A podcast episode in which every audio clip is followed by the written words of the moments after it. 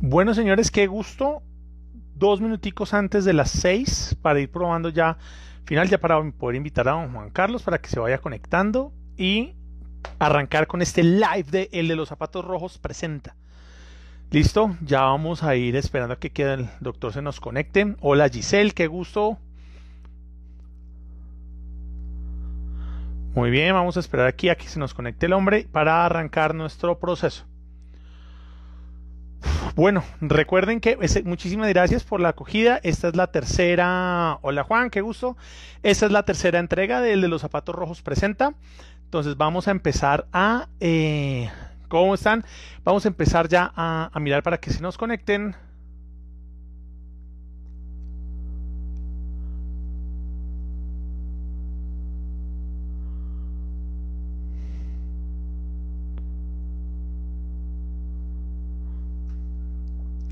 Listo, qué gusto, qué gusto verlos a todos conectados. Muy bien. Mientras tanto, voy saludando aquí a Diana, Marcela, a Marian, a Jaime, a Giselle, qué gusto que estén conectados. A Jessica, qué gusto que estén aquí conectados. Juan, qué buena, qué bueno que esté aquí conectado, mano. Que vamos a conectar. Liliana, qué chévere que nos conecte desde. Está un poquito trasnochada. Liliana está conectada desde Barcelona. Qué bien. Qué gusto a todos ustedes. Vamos a esperar a que don Juan se nos conecte para arrancar con este live.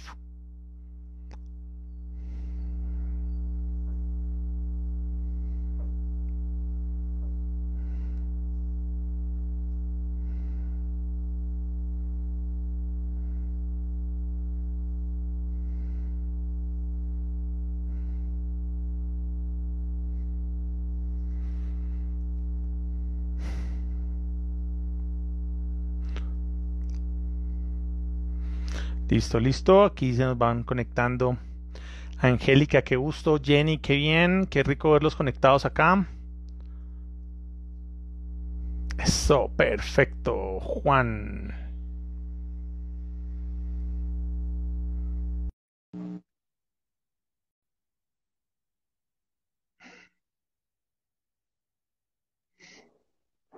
Perfecto, Juan, qué gusto. Muy buenas noches. ¿Cómo me le va? Hola Mario, ¿cómo vas? Muy bien, muchas gracias. Muchas gracias por la invitación. No, a su merced, muchísimas gracias por estar, por, estar aquí en la tercera versión de El de los Zapatos Rojos Presenta.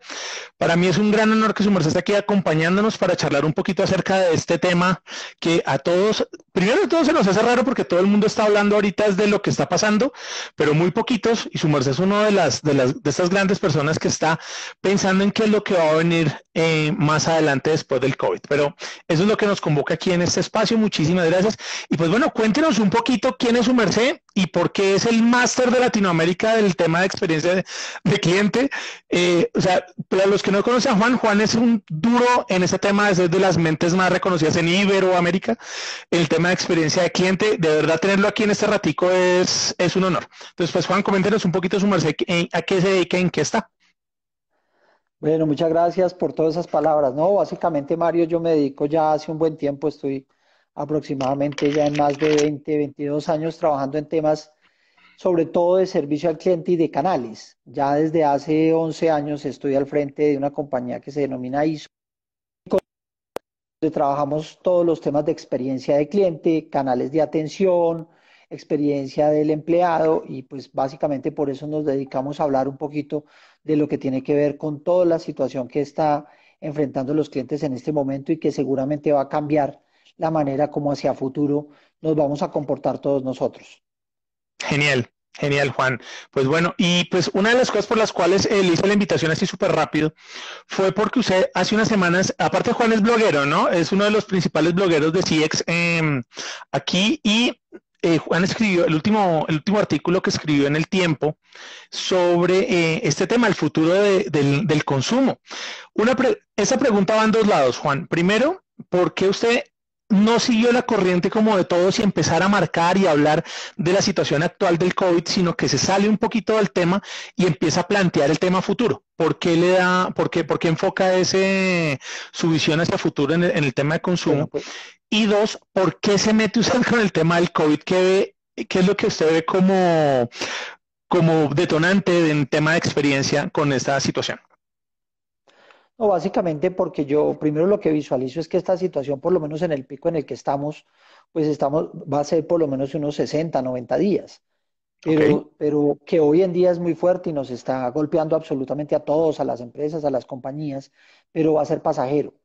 Más rápido, más, más temprano que tarde tendremos que salir, bien sea por las medidas que estamos tomando, donde se está activando poco a poco la industria y el comercio, que claramente lo que hace es balancear un poco el tema de la economía versus el tema de salud, pero tenemos que salir adelante. Y lo que sí he visualizado tanto en mi caso, en mi entorno, en mi empresa, mis amigos, mi familia, es que esto está cambiando de manera importante la costumbre como nosotros estamos interactuando con las marcas, con, nuestro, con los productos y en general con el... Lo que vamos a mirar fue, empecé a mirar fue, venga, cuáles podrían ser sin tratar de de ser un adivino, porque claramente estos son hipótesis, muchas de estas tendencias ya venían sucediendo. Lo que básicamente está pasando es que esto lo va a acentuar y va a hacer que se marquen y dejen una huella mucho más profunda y seguramente pasados ya llevamos un mes y medio de confinamiento, pero nos falta por lo menos un mes más y esto va a cambiar muchísimo la manera como nosotros nos comportamos y nos relacionamos con las compañías y las marcas. Por eso fue que decidí, venga, hablemos más bien de, de lo que va a pasar más bien dejémonos de preocupar, más bien preparémonos frente a ese futuro y cómo nos podemos organizar. Ok, perfecto. Y entrando en, en este tema que usted plantea, usted hablaba mucho del estilo de vida.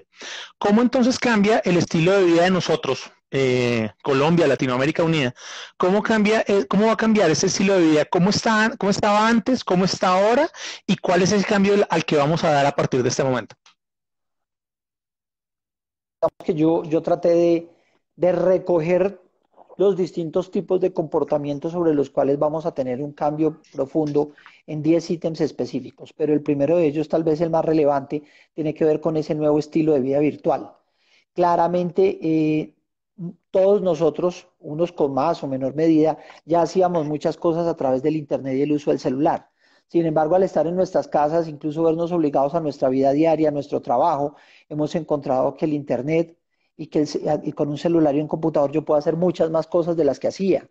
Entonces hoy en día nos ejercitamos a través de nuestro celular, jugamos, nos vemos con los amigos de la universidad y claramente eso va a dejar marcada una huella donde muchos de nosotros vamos a encontrar que sí somos capaces de hacer muchas cosas. Mi papá tiene 79 años y le tocó aprender a pagar los servicios públicos a través de Internet.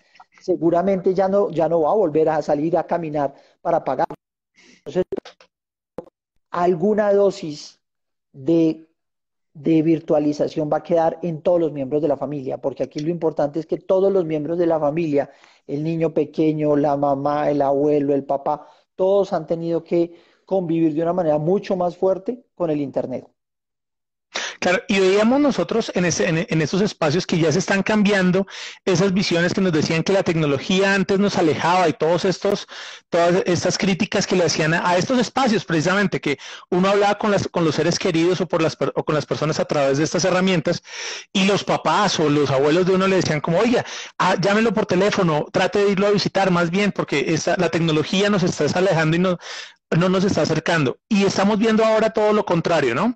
Entonces, ¿cómo, es ¿cómo son esos cambios ya en lo particular? ¿sí? En, en, la vida cotidiana que se nos están presentando. ¿Cómo usted está visualizando que van a ser esos cambios ahora eh, más adelante? Bueno, básicamente vemos, vemos, vemos varios aspectos que son relevantes. El primero, claramente al esto ser un virus y tener todo este tema de salud y contagio, pues claramente va a ser primero que, cambiemos un poquito todas las rutinas nuestras en términos de bienestar y cuidado. Claramente nosotros ya estamos entendiendo, oiga, yo cómo sobrevivía antes, eh, con, cómo funcionaba, porque claramente las posibilidades de enfermarnos eran muy altas y hoy en día eso va a cambiar. Entonces vemos cómo está disparado todo lo que tiene que ver con el consumo de, elementos de, aseo personal, ¿de acuerdo? Todo este tema de, de consumir eh, alimentos sanos, de hacer ejercicio, incluso combinando ese estilo de vida virtual. Es decir, que, ese ejercicio ahora sabemos que lo podemos hacer desde casa, con, el Internet y con nuestro celular al frente. Toda la conciencia que nos está generando esto frente al tema tener buenos cuidados de nuestro, de nuestro cuerpo. Incluso esto está acelerando enormemente el uso de la telemedicina Vemos muchísimos casos de médicos atendiendo a través del celular a sus pacientes y esto pues es un cambio muy, muy importante que tiene que ver como con todo ese tema de bienestar y cuidado, del, cuidado del, y cuidado del, de la salud. Un segundo tema que me, que me, parece relevante, Mario, como por anotar, y es que, es que estamos dándonos cuenta todos al estar encerrados que el valor de las cosas cambió. Y seguramente nosotros, o por lo menos es lo que yo propongo, es como una hipótesis, es que le vamos a dar mucho más fuerza a la experiencia que a los lujos. Seguramente, y en un mediano plazo, eh, comprar un bolso Louis Vuitton, un reloj de oro, seguramente no tiene mucho sentido cuando vimos, nos dimos cuenta que cuando estamos confinados hay muchas otras cosas que tienen mucho y agregan mucho más valor y vamos a querer vivir los carros parqueados hace, hace unos meses y nos encantaría haber estado con nuestra familia en un parque, en el mar, haciendo un viaje, y yo creo que toda esa parte social se va, se va a fortalecer de una manera importante, cambiando las experiencias por el, cambiando el lujo por las experiencias. Claro, o también se podría pensar que estos, las, las, nuevas cosas o las nuevas posesiones o estos temas o las mismas experiencias son los nuevos lujos, ¿no? Porque, por ejemplo, uno ve, uno ve, uno ve a las personas ahorita eh, chicaneando, ¿sí? Su ejercicio, chicaneando sus máquinas, chicaneando, o sea, que eh, todo ese tema del bienestar que usted ha abordado ahorita, cómo lo estamos volcando hacia estas redes y es, un, y es como una excusa para interactuar, ¿no? Como eh, la pantalla del reloj de la pantalla del reloj de, de los biocositos o el, los que hacen bicicleta frente a las eh, frente a las eh, pantallas. todos estos, todo, exacto, todos estos momentos de, de, ejercicio son una nueva un nuevo manejo de interacción, ¿no? De acuerdo. Sí, yo creo que, yo creo que ahí estamos valorando muchas cosas. Primero nos estamos dando cuenta que el Internet claramente tiene muchos más usos, que podemos vivir esas experiencias incluso en nuestra casa, pero todos estamos añorando, oiga, yo debía haber salido más, debía haber hecho, haber compartido más con mis amigos, y eso claramente yo, yo creo que va a generar una huella importante en las personas con respecto a lo que va a ser relevante para cada uno de nosotros, por lo menos en un mediano plazo. Entonces, seguramente lo que tiene que ver con esa, esa conciencia de, por ejemplo, el tema de lo social, el tema de la sostenibilidad, el tema del planeta. Ahora que todos estamos viendo eh, los delfines en Santa Marta, ya se pueden ver los Himalayas, eh, ahora estamos viendo el Nevado del Huila desde Bogotá, claramente eso va a generar eh, una conciencia de, venga, el, planeta era importante, pero yo no era tan consciente de lo importante. Relevante el cuidado de la naturaleza de los animales. Por eso yo creo que uno de los cambios importantes de los consumidores va a ser apoyar todas esas causas verdes y también seguir con más fuerza todo lo que tiene que ver esas las compañías que tengan impronta verde, los productos orgánicos, los productos naturales, las compañías que, que apoyan causas sociales. Eso va a ser importante para el consumidor y seguramente va a ser que yo, yo, yo prefiera trabajar con esta compañía porque sigue esas causas y las apoya aquella que no lo hace.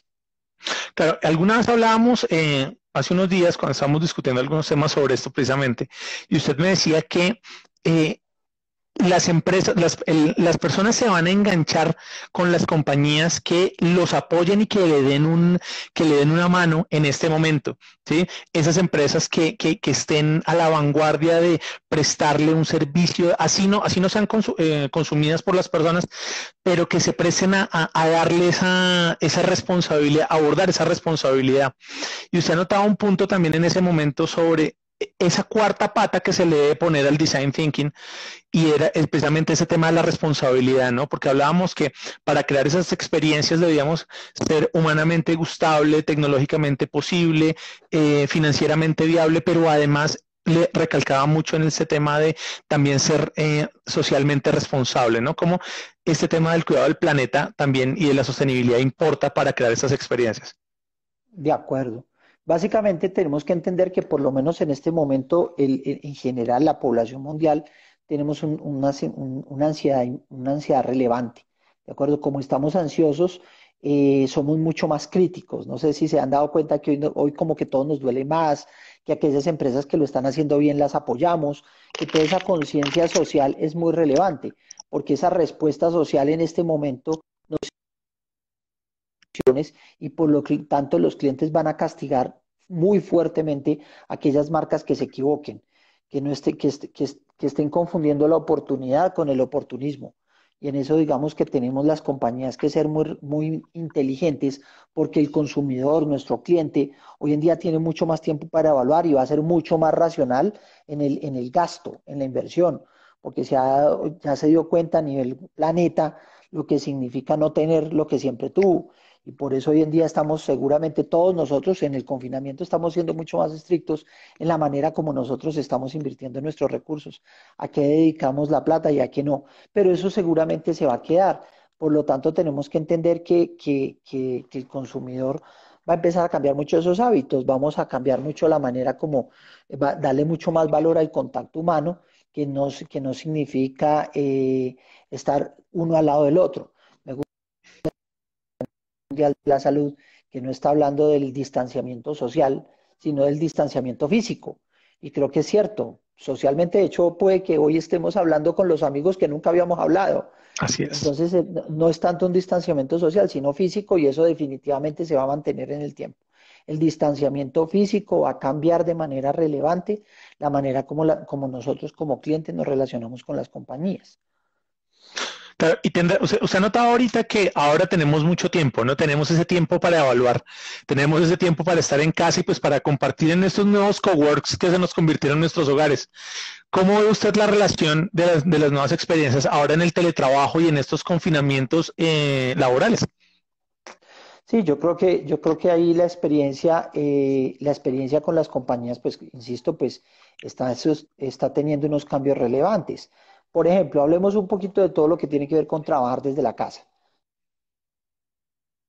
Con más o menos intensidad, teníamos muchas personas incrédulas en la posibilidad de que los, las personas y los empleados nos portáramos bien a la hora de trabajar desde nuestra casa, pero eso también generaba unos desafíos importantes. Eh, todos, por ejemplo, nos encontramos que no teníamos un buen espacio para trabajar, que creíamos que porque teníamos un escritorio nos hemos dado cuenta que la silla no era buena no estábamos bien de luz, que el espacio no era el adecuado. Entonces vamos a experimentar una situación que creo que la estamos viendo todos y es, oiga, si las compañías definitivamente después de esta situación, de hecho muchísimas en la nuestra va a pasar, muchos se van a quedar trabajando en su casa, pero eso nos significa unos retos y unos desafíos. ¿Cómo vamos a trasladar esos puestos de trabajo ya en definitiva? ¿Qué recursos? ¿Cómo va a ser todos estos temas de, de, de la salud en el trabajo? Las ARLs, me imagino yo, antes las ARLs iban y hacían inspección en la empresa de cómo, cómo se estaba prestando todo el tema de, bienestar a los empleados. No sé cómo va a funcionar. También ha cambiado mucho las rutinas. Las rutinas del trabajo eh, eh, nos han cambiado enormemente. Creo que ya la, la, manera como funcionamos se nos alargó la jornada, trabajamos más. La convivencia con niños y mascotas. Nadie había pensado en eso. Pero una cosa es trabajar en la casa cuando me quedaba, mi señora se iba, los niños para el colegio, y resulta que ahora es cuando todos estamos ahí, tenemos al gato, al perro, al niño llorando, eso también genera unas rutinas y unas dinámicas del trabajo en casa totalmente diferentes. Entonces, eso nos está, nos está cambiando de, de manera importante. Estamos valorando mucho más la familia, por ejemplo, lo que tiene que ver con el hogar. Pero frente al hogar sí quiero hacer como unos comentarios que me parecen que, pueden ser hasta jocosos y es, no, sé si a, no sé si a los que están presentes les ha sucedido ahora que se dieron cuenta que, que, el mueble no era tan bueno, que, lo, que, que la licuadora no funcionaba tan bien, que estoy mal de ollas, que tengo yo creo que eso va a hacer que, apenas salgamos todos de este confinamiento, estamos pensando en, pintar el apartamento, en mandar a hacer un arreglo, en cambiar el sofá. Nos dimos cuenta al estar viviendo 7 por 24 durante muchos días en nuestro hogar, que hay muchos detalles de nuestra casa que no funcionaban o que no funcionan. O eventualmente, no a tanto un corto, pero sí un mediano plazo, muchos de nosotros nos hemos dado cuenta que tal vez nuestra casa no era la más adecuada para un espacio de tiempo tan largo. Vamos a necesitar espacios sociales que hoy no teníamos. Para las empresas claramente es una oportunidad porque hay muchas cosas que los clientes van a necesitar. Obviamente ahorita estamos muy escasos de recursos, pero en un mediano plazo todas esas adecuaciones van a ser importantes. Sin contar la importancia del delivery. Claramente el delivery se volvió crítico porque el estilo de vida virtual ha, ha incrementado enormemente el e-commerce. Ahora todos compramos mucho nos tienen que llegar. Y ahí hay muchos desafíos y creo que todo lo vimos en el día a día, como las cosas al final no nos llegan como deberían ser y de manera adecuada. Entonces, el delivery sigue creciendo, sin embargo, todavía no son tantas las familias que compran a través de Internet como pensábamos. El e-commerce todavía tiene muchos desafíos. El informe que salió hace poco en la revista, creo que gerente de Jan Haas, la cantidad de personas que todavía no son capaces de pagar por Internet. Entonces, el, el famoso UX está siendo desafiado en estos días porque mucha gente no, lo, no utiliza el Internet porque no es capaz de pagar. Entonces ahí todavía nos quedan muchas cosas que las empresas tienen que reorientar para lograr suplir esa necesidad y ese cambio en el comportamiento de nuestros clientes.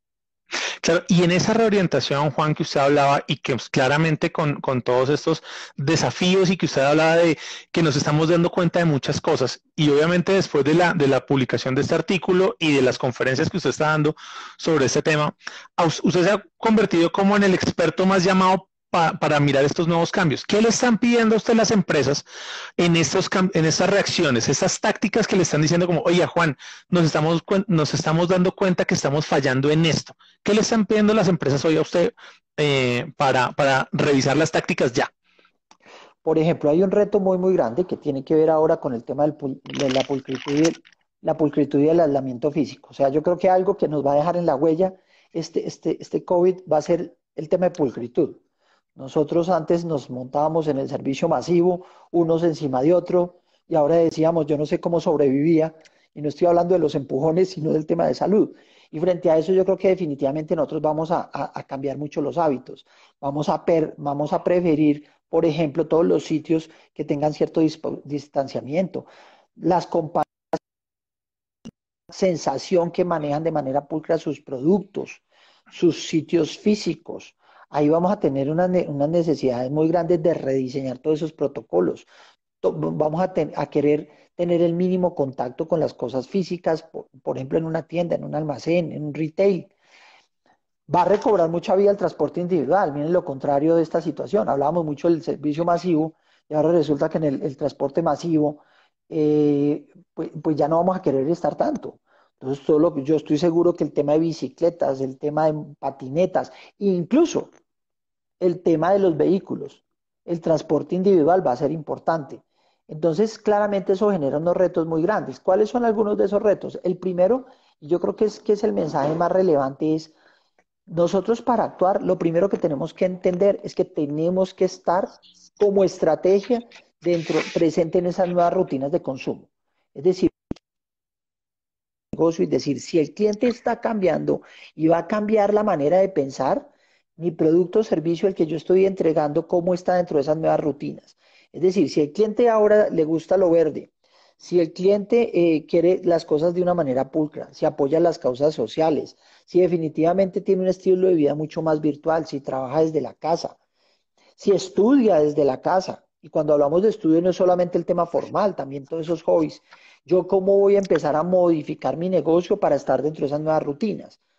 Por ejemplo, el más básico y es, claramente tengo que incrementar la porción de venta en términos online.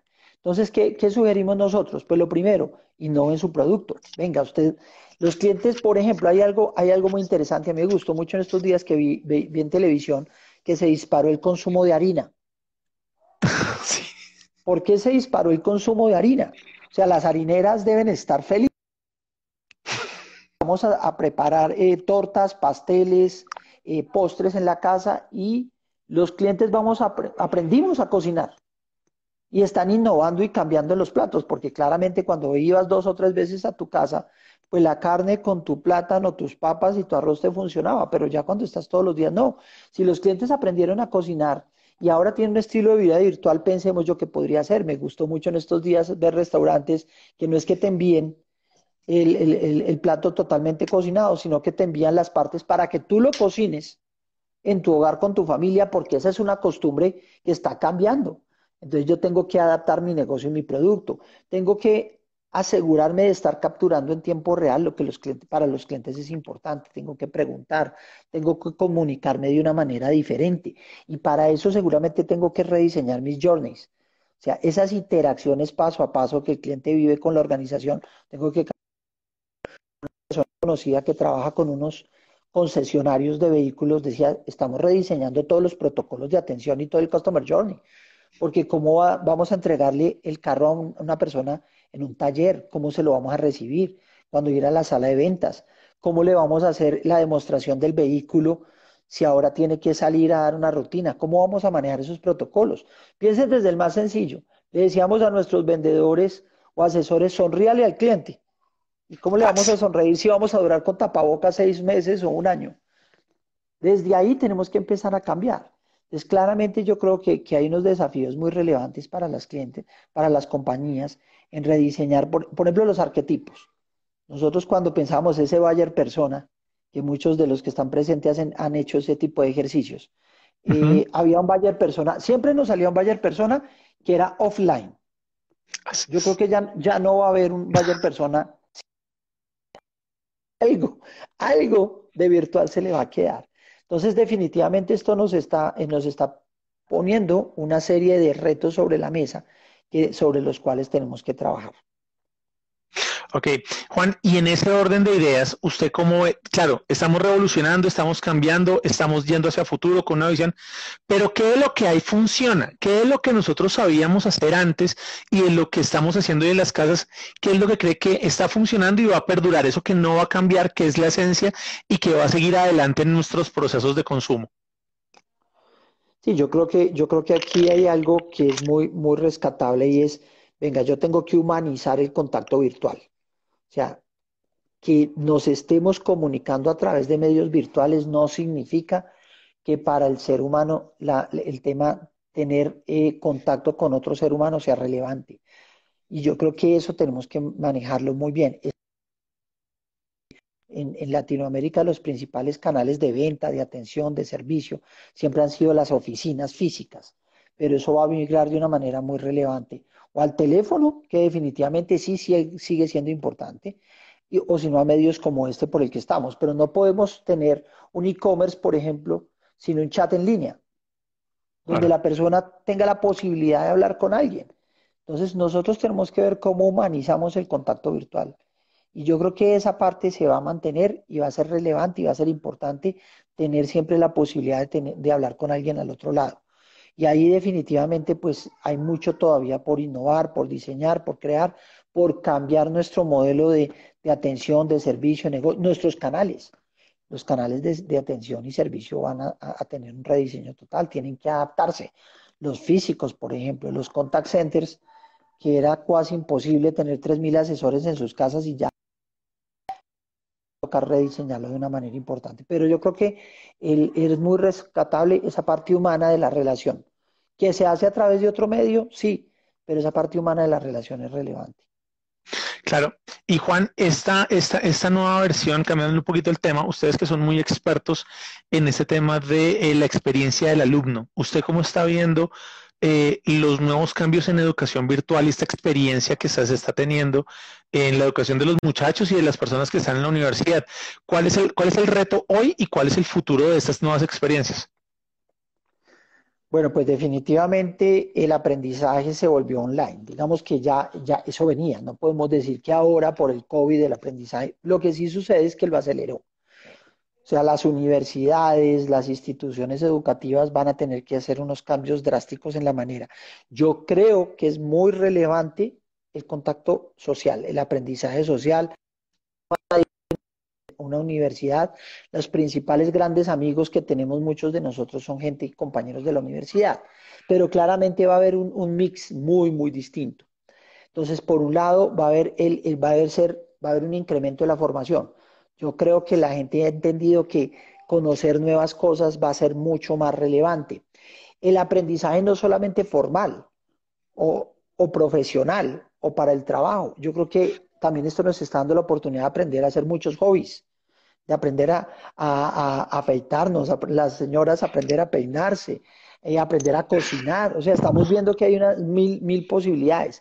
Los campus que tienen las universidades y estas grandes instituciones que son fantásticas van a tener que, revisar, yo creo que más cambiar el, uso. O sea, el uso de los campus va a tener que darse, va, va, a tener que transformarse. Nuevas soluciones pedagógicas claramente tienen que, tienen que haber ahí y la modalidad entre la parte virtual, presencial, social, claramente tiene que rediseñarse.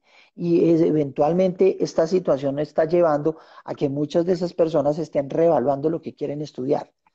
yo creo que, esto nos está generando la capacidad de, de adquirir un conocimiento sobre temas que eventualmente nunca lo habíamos pensado y las necesidades del mercado van a ser otras. Entonces, definitivamente el tema de la experiencia del estudiante es un cambio drástico, drástico, drástico. Es decir, eh, volver a revisar ese journey donde hoy en día van a aparecer un montón de interacciones. O sea, antes teníamos que ir a la universidad a hacer una inscripción. Estas cosas eventualmente ya se, ya, ya se van a acabar por completo. Yo creo que los campus físicos se mantienen, yo creo que la experiencia social, tener compañeros al lado, son muy relevantes, pero sí van a tener que dar un cambio, un cambio, un cambio muy fuerte en ese mix entre lo virtual y lo presencial.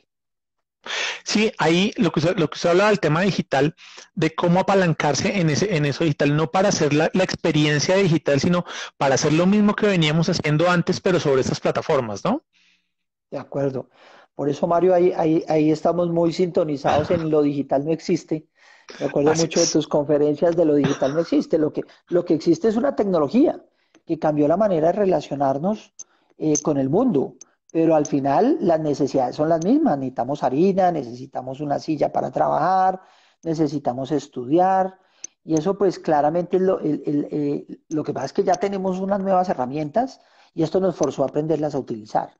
Por ejemplo, todo lo que tiene que ver con el trabajo. Yo creo que uno de los cambios que no lo he mencionado, pero me parece muy, muy relevante, es que muchas personas encontraron la capacidad de tener fuentes de ingresos desde la casa. Entonces, el autoempleo y la, generación de una segunda fuente de ingresos para todos dejar una impronta y es, Señor, este tipo de cosas eventualmente podrían volver a suceder y yo no puedo seguir dependiendo de una única fuente de ingresos y ya me di cuenta que desde mi casa puedo hacer cosas. Unos no hemos podido, otros hemos podido más, pero claramente eso, va eso también va a generar un cambio en el comportamiento. Y está la oportunidad de las compañías cómo apoyan esa situación y también cómo se está, cómo se está diluyendo el concepto de la hora nalga, ¿no? O sea, de ese control por horas y que esté la gente conectada todo el tiempo, el de 8 a 12 y de 2 a 6, sino que se cambian esas rutinas al trabajo por objetivos y, al, y a esas nuevas formas de gestión. Pero ahí hay un tema, Juan, y es cómo abordar los temores, ¿sí? Porque es que nosotros, obviamente, todavía muchos de nosotros nos da ese temor de dejar a nuestros empleados eh, solos en las casas, eh, confiando, entre comillas, que vayan a cumplir su labor. Nosotros en las casas solos, eh, temiendo de no poder ejercer bien nuestras labores, porque obviamente tenemos a los hijos, a las personas al lado y no saber, ¿cómo abordamos esos temores? ¿Cómo bajamos esa, ese estrés? No, yo creo que ese, ese sí es un reto, digamos, grande. Claramente, digamos, ahorita estamos confinados. Lo que estamos diciendo es, venga, ¿esto cómo va a ser después? Y después, pues vamos a, seguramente muchos de estos hábitos en el hogar se van a mantener, pero vamos a empezar a salir. Hoy en día sí, claramente hay muchas, hay muchas situaciones complicadas de, de, de, del estrés mismo del encierro, sobre todo un, gran, un altísimo volumen de la población en unas condiciones de encierro muy extremas en, una, en una vivienda sin, las, sin los servicios básicos, que extremadamente un montón de personas en unos pocos metros cuadrados, y eso pues definitivamente lo va a hacer. Yo creo que claramente ahí va, va, va a tener que, eh, vamos a tener que ser muy buenos en ser capaces de proveer herramientas en las casas para lidiar un poquito con esa situación. Pues primero, obviamente, alinear, alinear desde lo económico. Digamos que todas estas ideas fantásticas no funcionan si la gente no tiene un ingreso mínimo con el cual comprar sus alimentos y sus, y sus elementos básicos. Pero una vez eso se empiece a alinear, insisto, esto no va a ser toda la vida, dos, tres meses, y esto esperamos que el, despegue sea más una curva en B que una curva plana, eh, eso, nos va, eso nos va a ayudar muchísimo a aliviarlo, ¿de acuerdo? Sí, usted hablaba en una de sus charlas, eh, Juan, sobre que hay que dejar en este momento eh, particular, pues para poder pensar a futuro, hay que dejar de lado un poquito la estrategia, como dejarla en stand-by un poquito, y empezar a ejecutar. El clásico haga poquito, pero haga. Eh, ¿qué, qué, ¿Qué hay que hacer? O sea, ¿qué le podemos decir a las empresas que haga ya? O sea, que se enfoquen, se monten unos comos, que para empezar a construir estos, estas, estas líneas, ¿qué hay que decirle a las empresas que empiecen a hacer ya? Lo, lo que tenemos que hacer es, primero, tener mucha cercanía con los clientes. O sea, lo importante acá, sobre todo las empresas, es, usted lo que tiene son clientes. Y si los clientes en este momento usted no los abandona y no está a su lado, y no estoy hablando de estarles vendiendo, sino estar comprendiéndolo, escuchándolo, llamándolo, diciéndole aquí estoy para ayudarle, vamos que eso va a generar una marca. Las compañías que se equivoquen en este momento van a tener unos, unos fuertes eh, impactos reputacionales porque no lo hicieron bien la comunicación muy transparente, muy humana, eh, entendiendo que el cliente tiene mucha incertidumbre, que sus empleados también tienen mucha incertidumbre, que el mundo les cambió y por eso tenemos que trabajarlo. Teniendo en cuenta tan, digamos, el disparo del e-commerce y tanta necesidad de todo el mundo digital, no solamente para comprar, estoy hablando también de los canales de atención y servicio, de relacionamiento. Debemos trabajar en asegurar que ese end-to-end funciona. Lo que, lo que veíamos el e-commerce porque no saben cómo pagar. No estás asegurando una parte del proceso y en eso las compañías tienen que trabajar de una manera muy relevante. Y, un cuarto punto que me parece muy, muy, muy fuerte es, venga, las restricciones y las ataduras ya no vienen bien. Ese tema de, mándeme una foto si el mueble le llegó roto para mandarle otro, dónde está su factura, no es que si usted contrata tiene que quedarse con nosotros un año, eso definitivamente las marcas tienen que dejarlo a un lado y esto va a ser un mundo sin restricciones, digamos que la alta competencia ya lo traía, pero eso se va a profundizar. Es que ahí hay algunos de los mensajes sobre los cuales las compañías tienen que tratar fuertemente.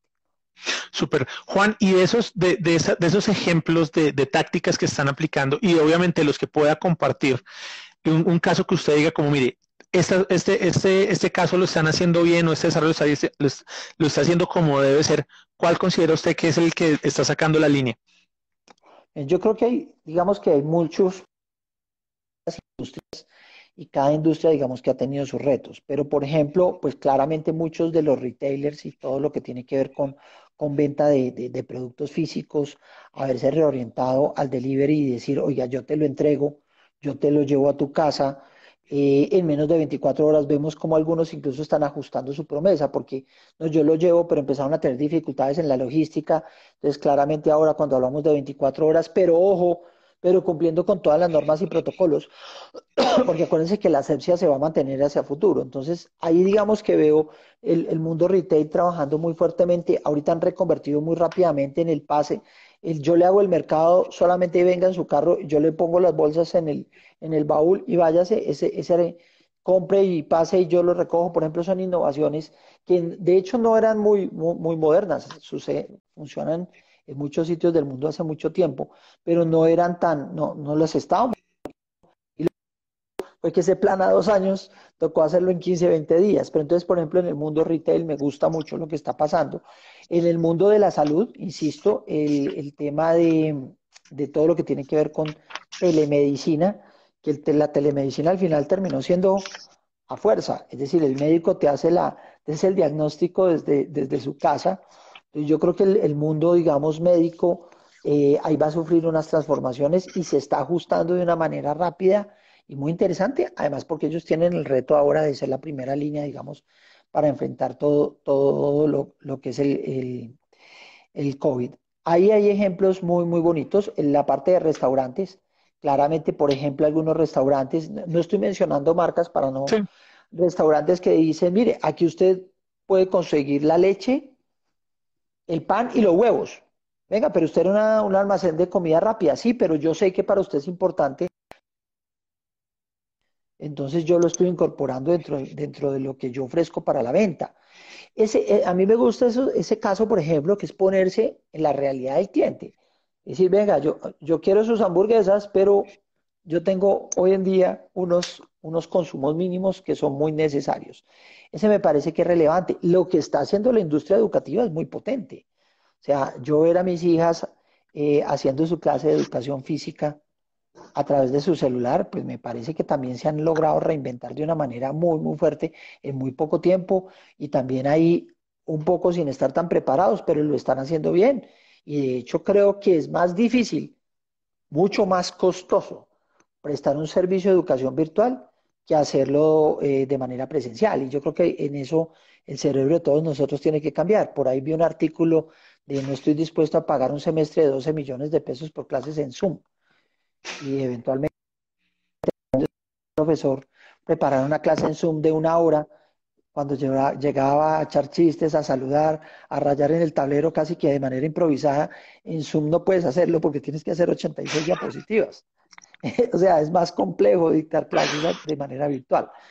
yo creo que cada una de las industrias está haciendo, muchas industrias están haciendo cosas muy interesantes. Algunos pocos, algunos bancos, por ejemplo, que están llamando a sus clientes, vengan, señor pensionado, yo sé que usted no tiene una tarjeta de débito, cuénteme cómo le ayudo para que no tenga que estar viniendo al banco. Estos, estos que están entendiendo y nos a muchos nos han movido algunos plazos para nuestros créditos entendiendo la situación. Ahí hay muchos ejemplos. Las aseguradoras, por ejemplo, entendiendo que tiene, hace, hace, un mes y medio tienes tu vehículo parado y te dicen, oiga, de la prima de 12 meses le voy a devolver dos meses porque es que usted no, no está usando su carro o le voy a abonar esos dos meses entonces, hay muchos ejemplos eh, de cada industria que creo que lo están tratando de hacer bien y también hay muchos ejemplos de los que lo están haciendo mal o pésimo. ¿De acuerdo? Entonces, porque no están entendiendo esa realidad, no están acompañando al cliente y seguramente a futuro podrían ser marcas altamente castigadas. Claro, y con base en ese entendimiento y eh, basándonos un poquito en lo que usted decía antes, Juan, acerca de la importancia de la humanización y que va a, eh, futuro va a tener un gran impacto ese tema humano que al final no nos vamos a, a, poder desligar. Pero ¿hasta dónde va a ir ese tema robótico también, ese tema de inteligencia artificial, ese tema de avance tecnológico que si bien está andando y nos está llegando, no tanto a Colombia, pero está, está, está andando fuerte aquí todo, eh, de poquitos pero fuerte. Entonces, ¿cómo va ese tema? ¿Cómo va ese tema de la automatización? Yo creo que un cambio muy, muy fuerte en general en, en, en el consumidor, sino más bien desde las empresas, va a ser acelerar la automatización. ¿En qué sentido? En que entendimos lo complejo que las compañías depender de tanta fuerza de trabajo humano. Y por lo tanto, en la medida en que las compañías eh, logren reemplazar a través, por ejemplo, de robots eh, su fuerza laboral, yo creo que lo van a hacer. Y eso es para bien y para mal, pues generará muchos empleos en la gente que diseña los robots y los, los ensambla y generará eventualmente salida de personas en la ejecución. Pero todo lo que tiene que ver con automatización, con, con buscar la menor dependencia del recurso humano, sobre todo para aquellas actividades repetitivas, eso definitivamente se va a acelerar. Y eso, eso, es cierto. O sea, todo lo que tiene que ver con soluciones para automatizar eh, el trabajo humano va a ser muy fuerte. Por otro lado, todas las soluciones para eh, acompañar ese estilo de vida virtual. Entonces, ya entendimos que la gente va a estar más en las casas, que aprendió, que ya sabe que el celular y el computador sirve para otras cosas, y ahora vamos a ver mil soluciones para acompañar ese estilo de vida virtual. Y estoy hablando de soluciones de todo tipo, no pensemos siempre en el mundo profesional.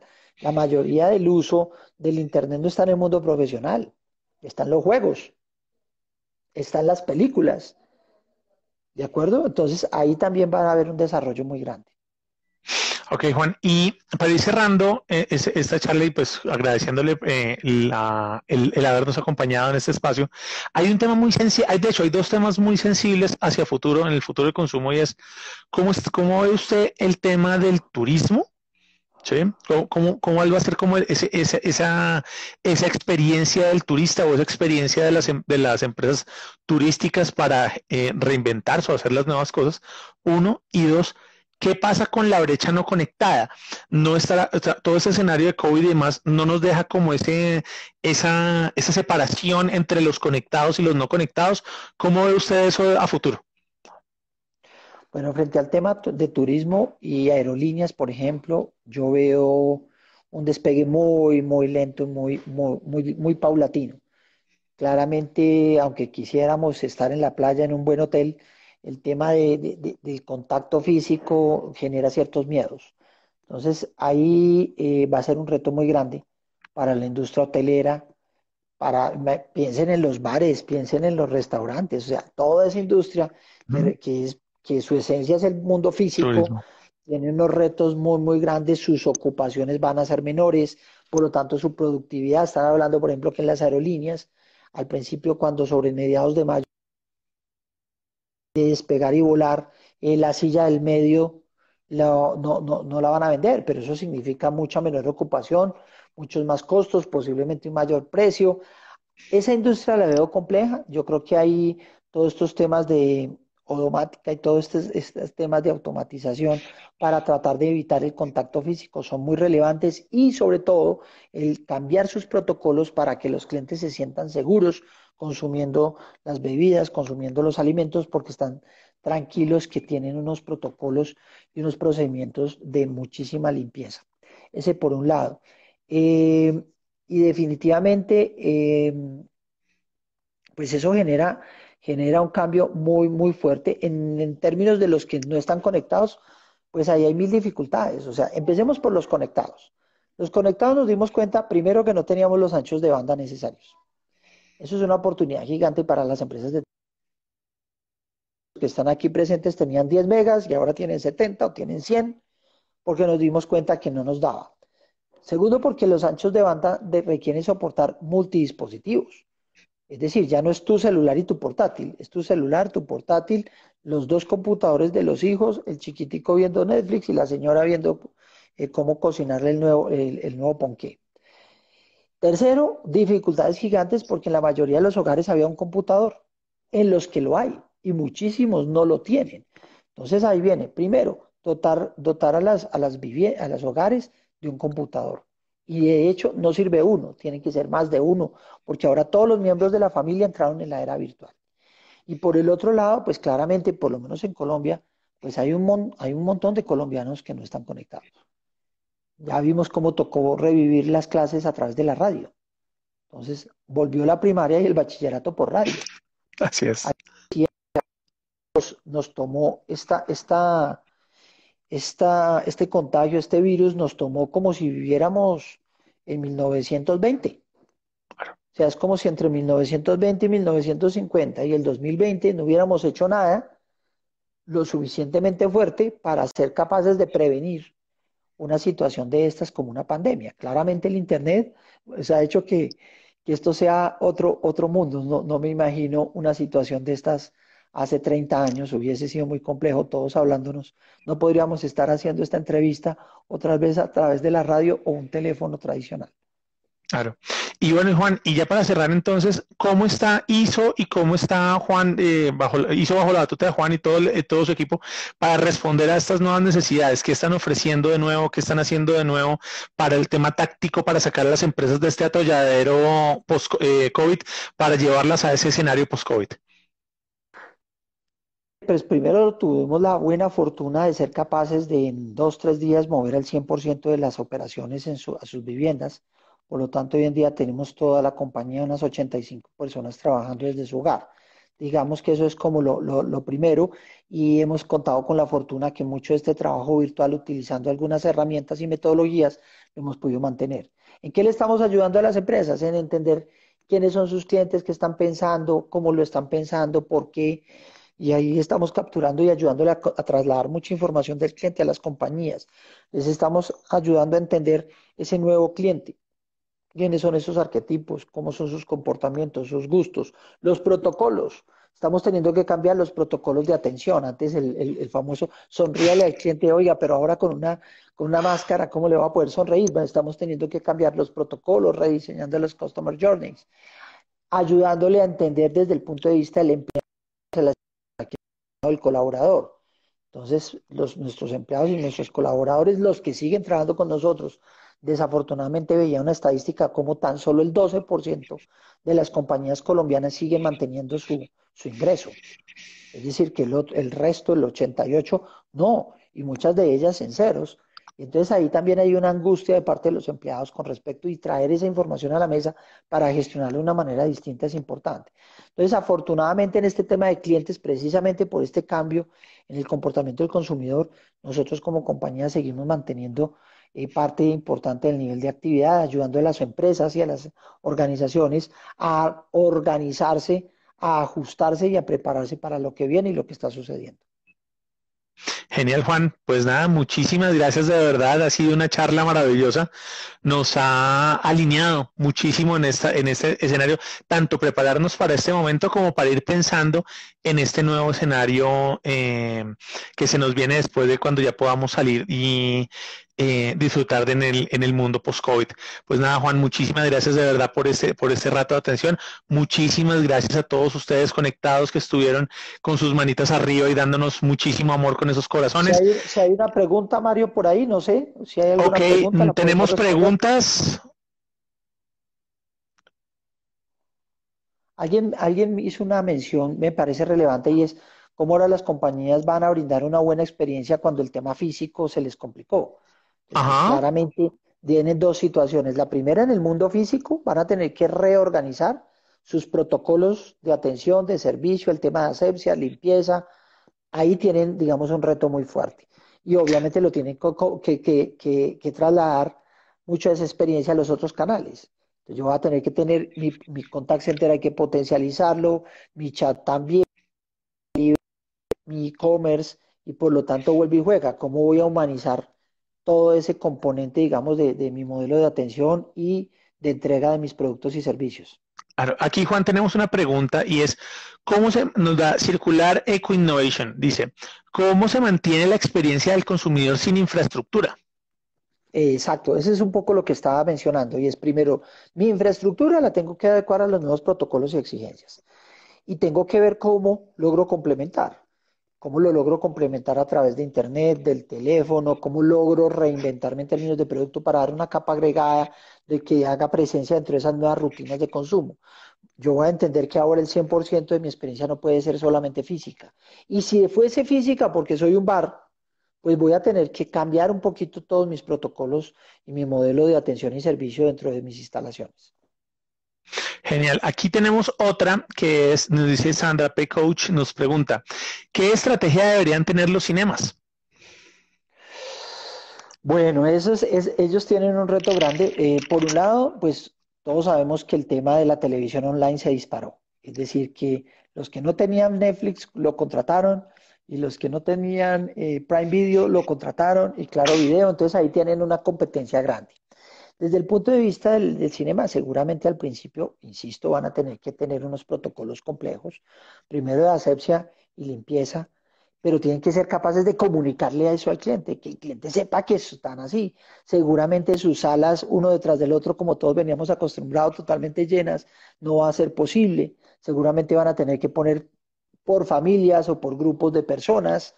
Ahí tiene que, insisto, volver a pintar su journey, volver y rediseñar esas interacciones que son críticas, acompañarlo de protocolos, de nuevos protocolos, eh, una muy buena capa de comunicación de ese nuevo modelo de trabajo para que el cliente se sienta seguro y vuelva. Y seguramente también hay que generar algunos ganchos para que el cliente vuelva a las salas de cine. Genial, aquí nos están diciendo que sería bueno que volvieran los autocinemas. Sí, los autocinemas eh, por allá de los años 70, 70. Yo cuando pequeño alcancé a ir a uno. no, y de hecho creo que aquí, aquí hubo una, en, como en los 90 hubo una, hubo una intentona de poner autocinemas hacia el norte, exacto, en Vima. En, Vima. No, yo creo que eso, eso vuelve y juega. Hay, hay, uno de los puntos número uno es que hay que innovar en nuestro producto o servicio. Si, si las rutinas de consumo del cliente cambiaron, que es el reto, yo tengo que adaptar ahora muchas cosas, mis journey, mis protocolos, mis arquetipos, etcétera. Y posiblemente el producto del autocine sea una forma interesante de enganchar de nuevo a la gente. Oye, Juan, una cosa, usted habla ahorita y, lo ha mencionado en varios temas, que el tema de la innovación, ¿sí? Pero así como rápidamente uno, ¿cómo innova? O sea, desde su línea, uno, como, desde su escritorio normal, desde su computadora, desde su línea, ¿qué hay que hacer para innovar? Yo creo que el paso número uno para innovar es escuchar al cliente. Lo que pasa es que la gente se lanza a hacer innovaciones sin haber estado al lado del cliente, vivir con el cliente, meterse en su casa, entender cómo utiliza los servicios y los... Por ejemplo, un súper ejercicio de investigación hoy en día sería convivir con unas familias y entender estos hábitos de consumo de los que yo estoy hablando, si tienen sentido o no tienen sentido. ¿Cómo así que ahora usa más harina? ¿Para qué usa el celular? en dónde estudian los niños, en qué parte de la casa, qué hace el papá con el internet, a qué hora se levantan, cómo, cómo atienden al niño mientras están eh, haciendo la comida. Yo creo que si yo me lanzo a innovar sin haber partido del cliente, pues claramente voy a tener una frustración. Entonces yo creo que la, fase número uno es esa, esa parte de entienda al cliente, empatice, se vuelve fundamental, porque, porque si no partimos de ahí podemos llegar a soluciones que no son las adecuadas. Perfecto. No, pues Juan, yo creo que ha sido más que más que ilustrativo todo este toda esta charla, de verdad. Muchísimas gracias por su tiempo, muchísimas gracias por compartir con nosotros. De verdad ha sido mágico este tema en aportar en esta en esta en este tercer episodio del de los zapatos rojos Em, el de los zapatos rojos presenta. Y pues nada, ¿dónde lo consiguen? ¿En qué redes usted está? ¿Dónde, dónde, lo, pueden, dónde lo pueden ubicar? Sí, yo estoy, yo estoy en, básicamente en LinkedIn, que es donde estoy eh, haciendo de vez en cuando algunas publicaciones, que es Juan Carlos Mejía Villa, y tengo un blog eh, en El Tiempo, el periódico El Tiempo, que se llama Lecciones de Servicio al Cliente. Tengo unos, incluido el último, con respecto a lo que, a lo que son eh, la modificación de los hábitos de consumo. Muchas gracias, Mario. Súper interesante el día de hoy. Y pues lo que necesiten y quieran, ahí estaremos. Genial, muchísimas. Y todos ustedes que estuvieron conectados, muchísimas gracias. Ya saben, seguir a Juan en el Instagram, seguir a Juan en LinkedIn, buscar en Google sus columnas que son una maravilla. Y pues nada, Juan, muchísimas gracias. Y a todos ustedes, gracias por estar conectados. Nos vemos hasta una próxima oportunidad. Recuerden, soy de los zapatos rojos y resuelvo problemas con dibujos. Que estén muy bien y hasta una próxima oportunidad. Hasta luego, gracias. Un saludo a todos. Feliz noche.